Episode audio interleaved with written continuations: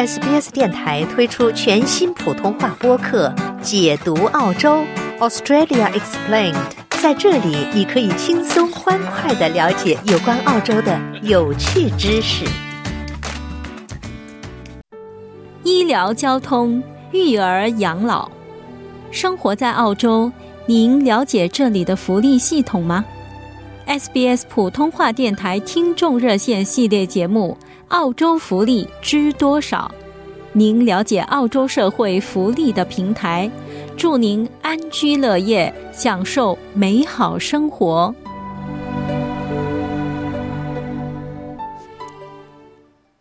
听众朋友好，欢迎您继续收听 SBS 广播中文普通话为您带来的澳洲福利知多少听众热线节目。在本期节目中呢，我们邀请华人服务社的社工卢静和您聊一聊新年伊始的福利调整。欢迎听众朋友拨打热线电话一三零零七九九三二三一三零零七九九三二三参与节目咨询福利相关的问题。首先来连线本期节目嘉宾卢静，您早。嗯，早上好，静杰。卢静，抱歉久等了，让您现在等了这么长时间哈。没事儿没关系。呃，对，像你说的好事多磨嘛，没关系，就是嗯，给大家也呃拜年，因为今年年初二嘛，那祝大家兔年吉祥。去年一年过得不容易。这个相当于是这个新年以及农历新年，您第一次做客节目啊，我们也给您拜年了，感谢您一直以来对我们节目的支持。谢谢您啊，没关系，那我们就嗯不浪费大家时间，直接切入嗯主题了，因为确实呃二零二三年，我相信大家也是有嗯很多期待，呃但是持续上升的通胀和生活压力的成本，所以导致很多人其实嗯对各方面的福利信息还是非常的关心。对，嗯我们就先第一个先呃更新一下，就是关于福利津贴的一些上调的一些政策。好嘞，嗯大家都知道，从二零二三年。一月一号以后，各种福利金的嗯津贴，呃会做一个调整。嗯，那今年这次最大的受益者呢，就是照顾者津贴跟青年津贴。那呃，我们呃根据根据那个通货膨胀的那个比率，基本上各种福利金上调差不多有百分之六点一。嗯，嗯，青年人呃和照顾者津贴，他们获得了最大的福利金的增幅。就比如啊，如果你家有个孩子，他在读书。就领了青年津贴，叫 Youth Allowance，那他可能就会嗯有十九块一或者是四十块一毛的一个上涨，每两周啊是非常大的增幅啦。对以往来说，那嗯如果呃就是比如我们举个例子，如果是单身，如果您的孩子还没有申请啊这类的青年津贴，而您的家庭经济也压力比较大的话，可以考虑，呃如果孩子自己他是单身。没有孩子，就他没有他下对那个的呃年轻人，没有没有自己的一个嗯呃孩子，那他又是少于十八岁，正在读那些 TAFE 啊，或者说刚去读大学，那父母也没有去更多的可以支持他，他又额外住在了呃自己租房子，那清洁津贴呢，基本上已经从五百三十块每两周调整到五百六十二每两周了，嗯，所以呢就是嗯。如果有这类需要的群体，那希望呃大家也可以去咨询一下。那另外呢，就是针对更小的小朋友啦，就是一个学前班的一个和托儿补助费的一个补贴的增加。呃，从今年开始，我们学前班也会变得更加可负担性了。就如果你的孩子在今年七月三十一号之前即将满四周岁。嗯，就是二三年七月三十一号啊，满了四周岁呢，那你就会要上 preschool，就是我们所说的学前班。那最高呢，也是可以得到两千一百一十块的呃补助。但是，这个如果你的孩子正好在这个年龄段，您也呃不用具体去做什么。如果本身就在学校呃幼儿园了。嗯，那您不用做任何东西，你可以去问一下你的幼儿园所在幼儿园，他们会让你填一个呃同意书，因为他们要把你的信息送到教育部去，那他就会每两周减缓你的费用。但如果你因为呃学前班的费用比较高，从来没送孩子去过，那您可能就是单独去嗯咨询一下，或者当然。也可以打给我们的社工，全面咨询一下托儿补助费，就是那个 CCS 和这个额外的这个学前班的补助金，哪一种？嗯，就是这两种是可以同时有的嘛？但是具体你还是要付多少钱？因为我相信，嗯，这个幼儿园的费用在澳洲都是挺高的。是的。嗯，好，第三个我们就稍微讲一下那个呃，一个员工带薪的反家暴假。嗯，因为疫情期间，我们家庭暴力的事件，尤其即使是在我们华人社区，上升了非常多。是的。那我们社工也是，嗯，真的在工作中帮了很多这类的人。那好消息就是说，在呃以往的呃家反家暴的这个假期间，如果因为你要出庭啊，去嗯跟见社工啊，或者说见那个警察，那你可能呃只有五周的，而且还是不罚你是五天的吧？这样的。对，之前是只有五天，而且是无薪的，就是没有工资的那种。但从今年之后呢，那就会变成十天，而且都有薪资的，就是带薪的十天的一个反家暴假。嗯，对，这个也是非常人性化的。呃，当然也会可能会有一些额外的证据，嗯，我们自己向雇主要证明一下，但雇主也会考虑到如何去保护你的隐私，比如在发假单的时候，怎么样子人性化的不让任何人有。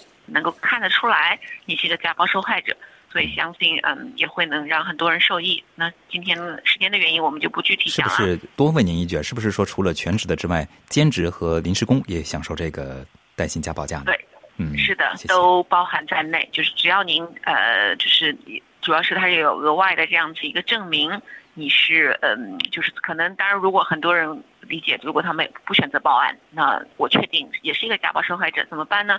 那你也可以协助写一个宣誓书，我们叫 stack declaration。嗯嗯，对，就是相对来说还是比较人性化。那如果你需要一个华语的社工帮助你，那嗯，以往我们就说过，我们华人服务社的呃是有一个家暴的个案社工的服务的，所以您可以直接打我们九七八七八三三三啊，这当然是新州啦，所以零二九七八七八三三三。就打给我们的社工，那我们的社工可以协助帮你准备这些资料。刚才帮呃继续说的上庭啊，或者是警局的一些信息，那我们都可以帮你转接或者帮你准备。呃，最后一个又是关于孩子相关的了，当然这是新州政府的是吧？对，这是新州特殊的，嗯，有一个叫返校券，呃，Back to School 呃的一个券，那是有三张五十块的返校券，可能在很多大各大商场里大家都已经看到了。呃，主要是协助呃小朋友回学校的时候买校服呀、鞋子呀、书包啊，甚至一些呃电子用品、书本都是可以去抵扣的。那直接您在 Service New South Wales 就是那个新州服务部的呃那个 App A P P 上面直接申请就可以了。那其实我自己刚尝试过，因为我的孩子也属于 可以享受这个的，五分钟不到就可以申请好。对，是的。但是如果您需要协助，也是可以先联系我们的社区社工，我们帮助您就是填写这些嗯，因为还是要有一些身份认证的这样过程。但是他必须要在六月三十号之前去申请啊！如果啊符合使用的家庭，希望就是也是尽快去啊联系。嗯，非常感谢卢静的介绍哈。那么听众朋友，您正在收听的是 SBS 普通话为您带来的澳洲福利知多少听众热线节目。刚才呢，华人服饰社工卢静和您来聊了聊这个新年开始的福利调整哈。非常欢迎听众朋友继续拨打热线电话一三零零七九九三二三。一三零零七九九三二三，参与节目咨询福利相关的问题。那么接下来我们来接听听众电话，这位是金女士，金女士您好。哎，你好，是这样的，我想请问你再讲一下关于我们嗯老年人的，在什么样的条件下才能够拿到政府的福利？嗯。呃，那个金女士，那所有的福利金其其实都是嗯，差不多会有呃一些对应的申请的条件，包含你的年龄、呃收入、资产测试、移民移民的等待期。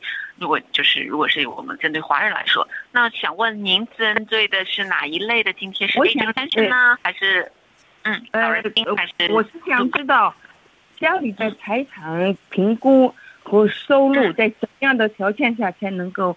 拿到，那您是已经到达申请老人金的年龄？您咨询的是老人津贴吗？就是对对是，我已经对七十几岁了，因为津贴很多。好的，那首先是这样子啊，就是呃，老人金、照顾者津贴跟残障津贴是有收入和资产测试的。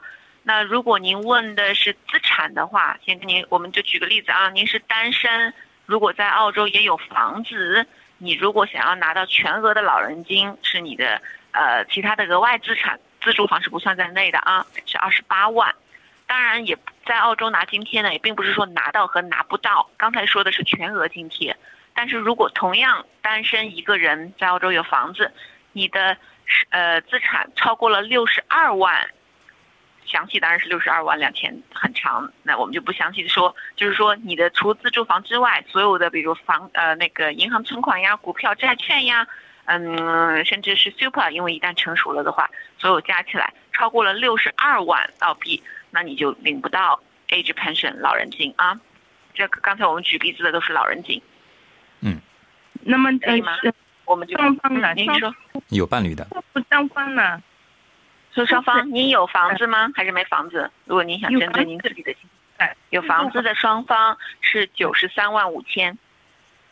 这是资产，这个资产包括，呃，财产，包括你的，嗯，就是银行存款是吧？对，银行存款、成熟的 super 就是退休金，然后你的股票、债券啊，然后其他当然只要车的房子，它也会呃，不是那个投资房啊。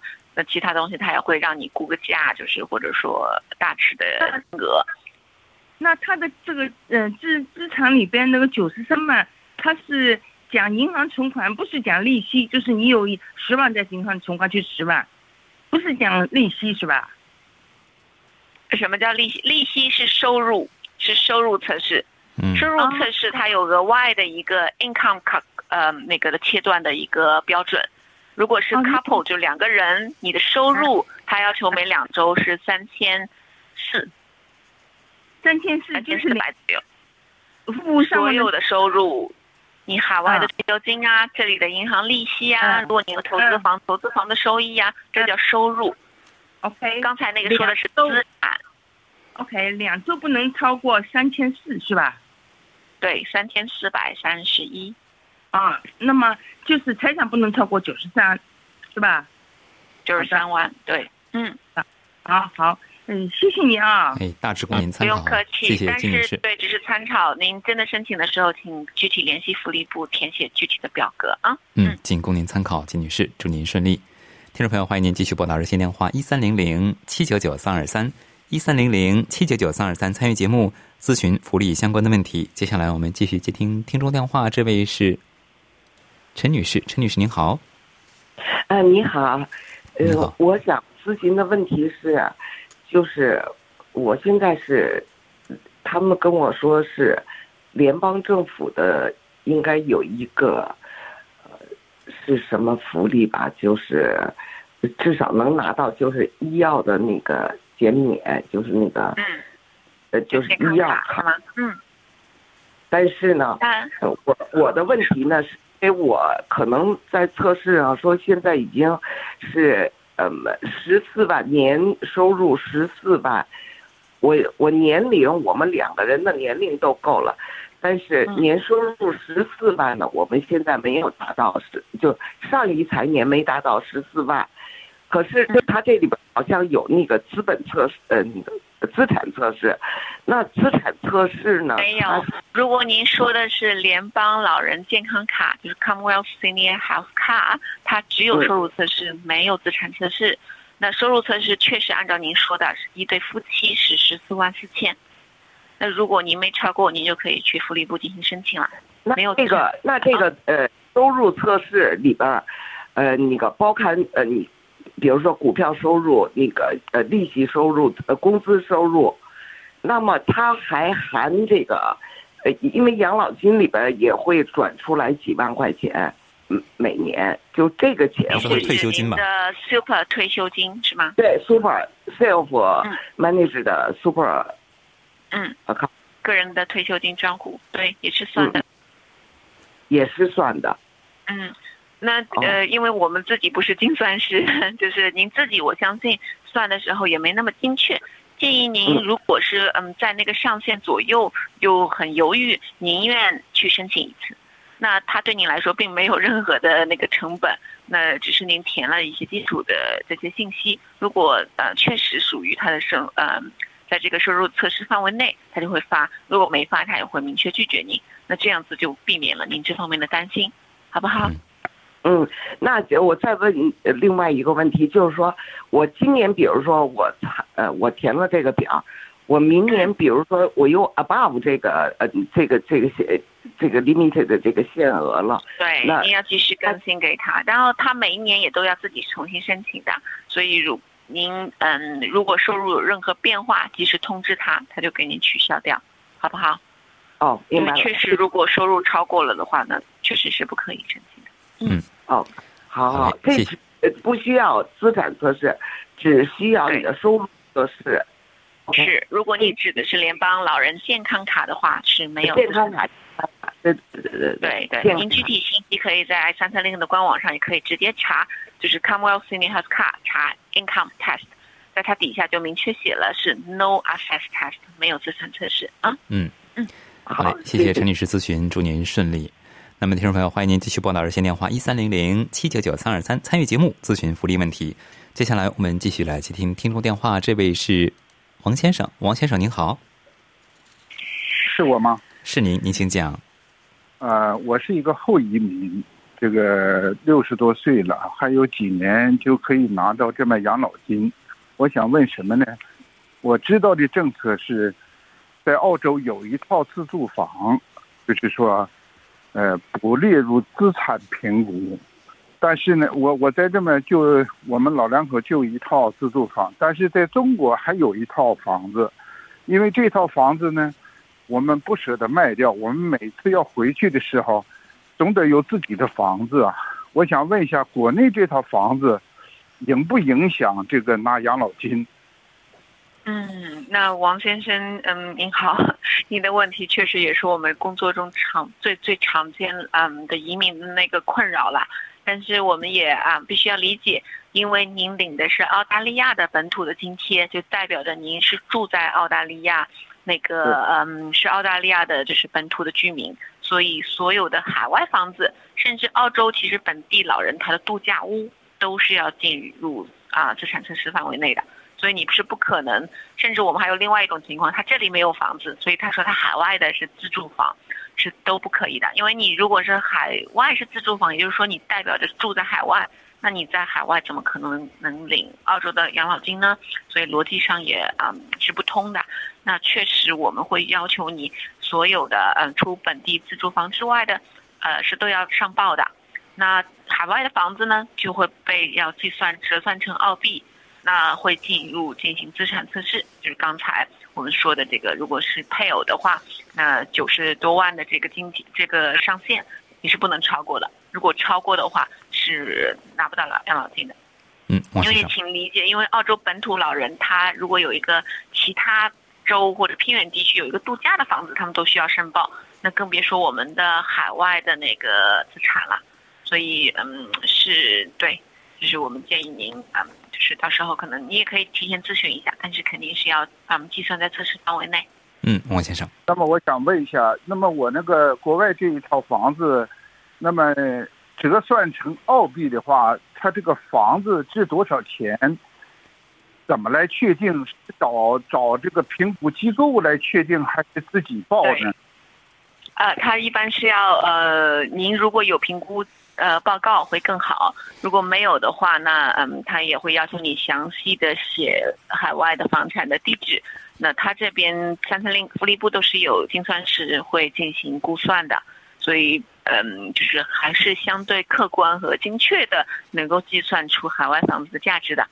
嗯，这个你不用担心。嗯，那我这个房如果在中国的话，就是说，我不我不想出租，因为来回回去怕房子糟蹋了。就是说，嗯，可以呀。嗯，我不出租的话，那么折算成澳币算资产，那么它算不算我这个房子？你是不是每年每个月要出租出去要得租金呢？这个记录，如果您确实没有出租，那确实是没有收入，如实申报就好了。那如果确实有出租，那告诉他的收入是多少就可以。啊，我没有出租，没问题，不会说计算的。对对对对，这个是按按照实际情况来。嗯。上一次问的，他们说你你说不没有收入，没人相信，你就得按照有收入，每个月什么租金。按照多少钱？没有没有，呃，每个津贴不一样。如果是老人金是呃，我们肯定是会熟悉一下。您说的有一种情况，比如领特困补助金的人，也不是说按照他的嗯租金这样去计算，而是说因为是特困补补助金 （special benefit），那他要求你先要自己去尽能力的去支付你自己的生活费。那已经有一套房子空着，那当然他福利部会优先你去把这套房子要出租。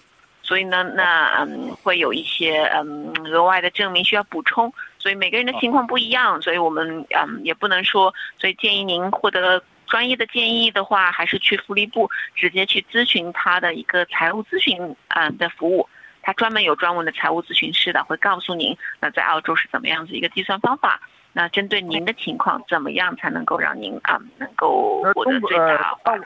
嗯，那我中国那个银行有存款的话，这个存款的利息，是不是要要要要报上来算我那个收入？是不是啊？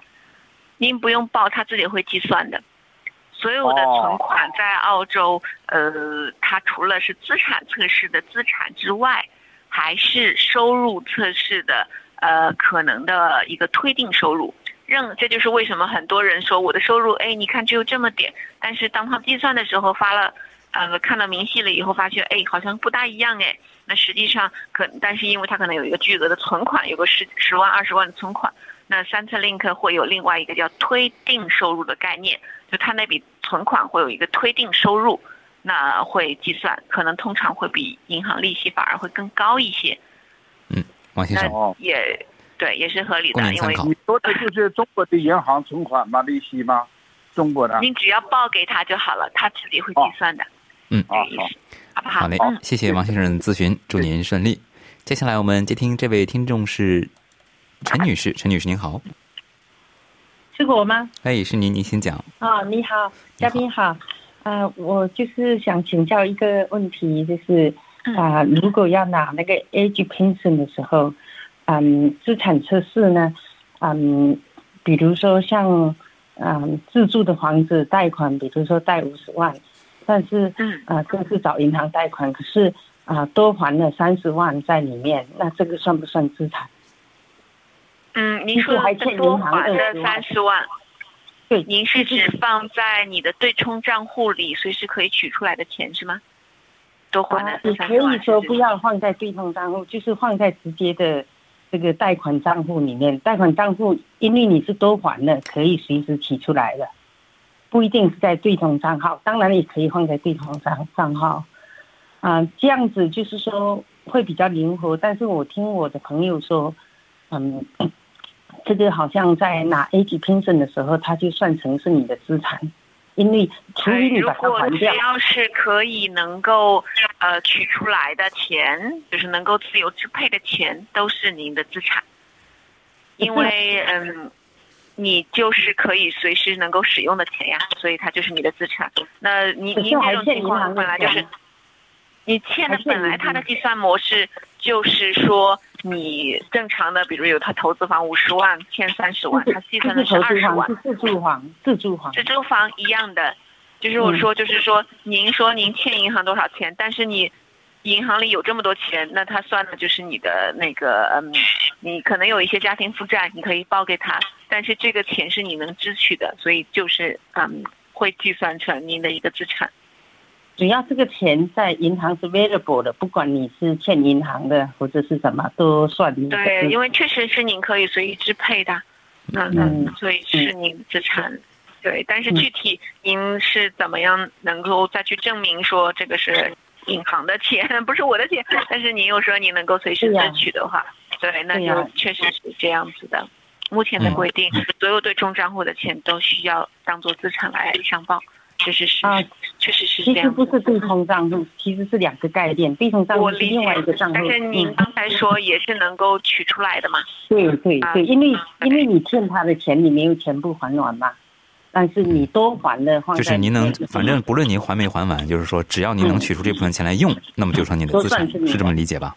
对，嗯。但是呃，建议您还是，如果您的情况比较复杂，而且您又非常担心这个钱，就刚才一样，您去咨询一下福利部的财务咨询服务，叫 Financial Information Service，呃，简称 F I S，他们会详细为您去计算，嗯，包含怎么样子告诉您，呃，做会更合理，就是在正式申请之前啊，先去咨询，咨询也是免费的。那但是先要预约。有电话吗？就是反 financial 嗯 information service 是吗？哦，他现在好像已经不用电话，但是如果您有呃任何的呃问题，都可以先拨打幺三幺二零二，就是是三次 link 的多语种电话。拨通了以后，跟他呃，主要是要跟他说我要申请呃，我要了解那个财务咨询服务，那他就会给你转接了，好吗？你先打幺三幺二零二多一种电话，然后找财务咨询服务。嗯，好的，谢谢你，哈，谢谢你，谢谢陈女士的咨询。那么由于时间关系，我们可能无法接听下面一位听众电话了。非常感谢卢静做客我们今天的澳洲福利知多少听众热线节目，也非常感谢今天打入电话支持我们的听友朋友、听众朋友们。今天节目中的内容呢，仅为本期节目嘉宾对澳洲福利政策内容的理解，仅供您参考。如果您想知道更多具体的信息呢，请咨询福利部 Centrelink。想听到更多这样的故事吗？您可以通过苹果播客、谷歌播客、Spotify 或者您喜爱的方式下载收听。